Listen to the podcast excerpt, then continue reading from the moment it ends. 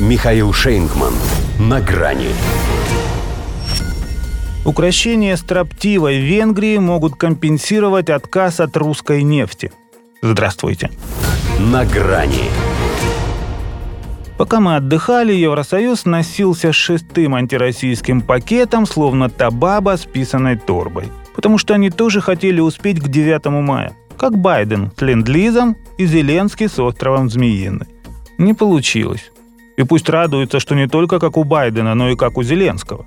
Прими они этот подарочный санкционный набор в том объеме, в котором планировали, и был бы это уже у них не выстрел в ногу, как обычно, а удар атомной бомбой. Премьер Венгрии Виктор Орбан так оценил воздействие нефтяного эмбарго на экономику только своей страны, но коль речь идет о ядерной аналогии, то какая разница, чья нога и чья страна? Общий же дом. Тем более против запрета на русскую нефть выступили еще и Болгария с Чехией и Словакией. Они, правда, до такой метафоры не додумались. Поэтому укращать в ЕС взялись самого строптивого и креативного. Всю отчетность им портят. А главное, подотчетность.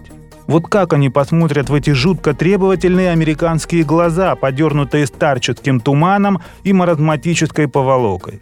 Это же не Орбана Байден чуть ли не ежедневно вызывает на ковер по телефону, каждый раз настаивая на новых антироссийских санкциях. А какие тут новые, если они на старых застряли?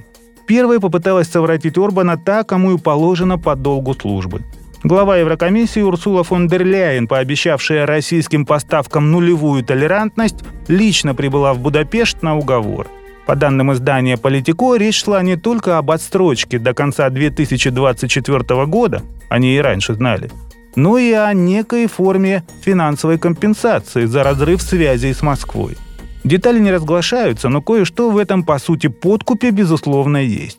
В том числе и для самого Орбана – он хоть и просит больше двух лет на адаптацию к новым энергетическим условиям, но понимает, что и через классические пять его расчет на смерть или падишаха, или осла может не оправдаться, даже несмотря на то, что в ЕС это чаще всего одни и те же лица.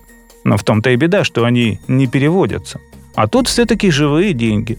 Однако, во-первых, вряд ли хватит на то, чтобы купить Венгрии другую экономику, а отказ от традиционных углеводородов потребует именно этого – во-вторых, ему ли, не раз наказанному за отступление от демократических ценностей, не знать, как Брюссель меняет правила по ходу игры, если его уже ничего не сдерживает. Поэтому пока нет свидетельств того, что в позиции Будапешта что-то изменилось. Но ведь тут же еще и Эммануэль Макрон решил блеснуть даром убеждения. На международном уровне ему, правда, это пока Лавров не снискало, но с французами же получилось. Другое дело, что Орбан венгр, причем симпатизирующий Марин Ле Пен – Однако Макрона это вряд ли остановит. Он явно нацелился на титул первого парня на деревне, что естественно, учитывая, как бледно нынче смотрится канцлер Германии. Но для этого мало выглядеть ярче блеклого Шольца.